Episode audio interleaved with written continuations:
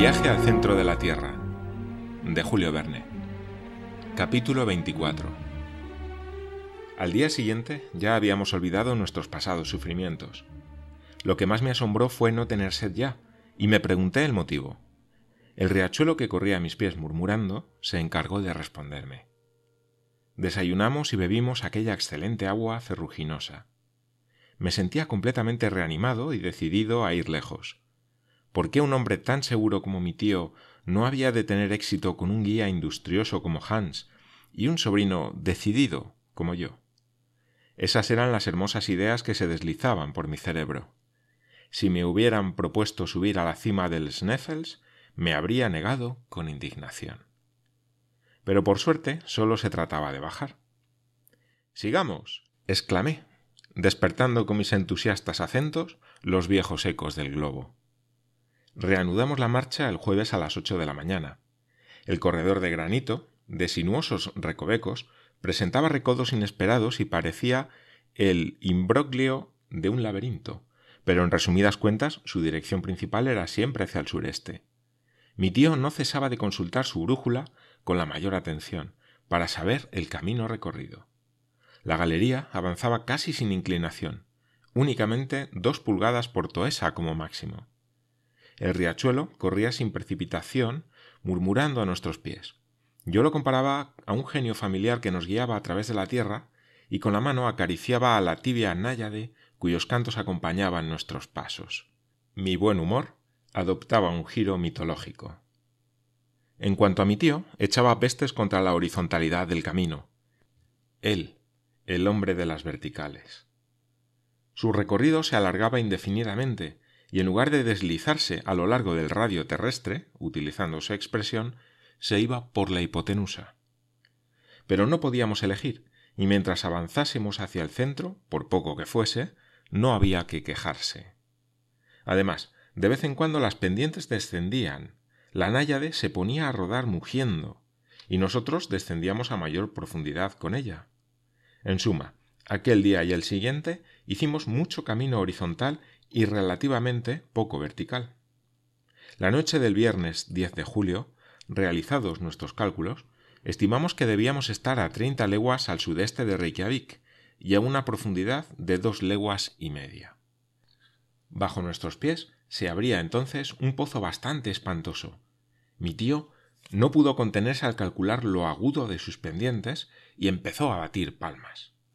Este sí que nos llevará lejos, exclamó, y con facilidad, porque los salientes de la roca forman una auténtica escalera. Las cuerdas fueron dispuestas por Hans de tal manera que prevenían cualquier accidente comenzó el descenso. No me atrevo a calificarlo de peligroso, porque ya me había familiarizado con aquella clase de ejercicio. Aquel pozo era una grieta estrecha practicada en el macizo, del tipo de esas que se llaman fallas. Evidentemente la contracción del armazón terrestre se había producido en la época de su enfriamiento. Si en otro tiempo sirvió de paso a las materias eruptivas vomitadas por el Sneffels, no me explicaba yo cómo éstas no dejaron ninguna huella. Descendíamos por una especie de tornillo giratorio que parecía estar hecho por la mano del hombre.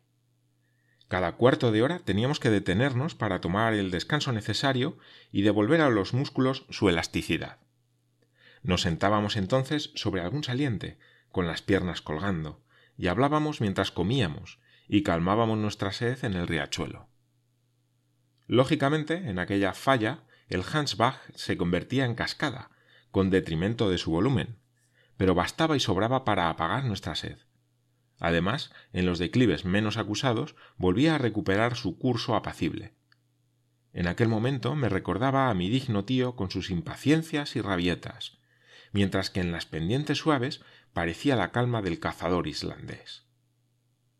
El 11 y el 12 de julio seguimos las espirales de aquella grieta, penetrando aún dos leguas más en la corteza terrestre, lo que suponía unas cinco leguas por debajo del nivel del mar.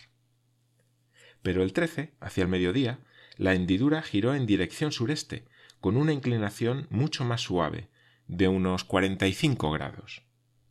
El camino se volvió entonces fácil y de una monotonía total. Era difícil que fuera de otro modo. El viaje no podía ser variado por las incidencias del paisaje. Por último, el miércoles 15, ya estábamos a siete leguas bajo tierra y a unas cincuenta aproximadamente del Sneffels. Aunque estuviéramos algo fatigados, nuestra salud se mantenía en un estado tranquilizador, y el botiquín de viaje todavía se hallaba intacto. Mi tío anotaba hora a hora los datos de la brújula, del cronómetro, del manómetro y del termómetro, los mismos que ha publicado en el relato científico de su viaje. Podía, pues, darse fácilmente cuenta de su situación. Cuando me informó que estábamos a una distancia horizontal de cincuenta leguas, no pude contener una exclamación. ¿Qué te pasa?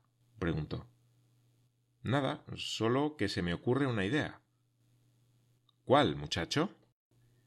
Si sus cálculos son exactos, ya no estamos en Islandia. ¿Eso crees?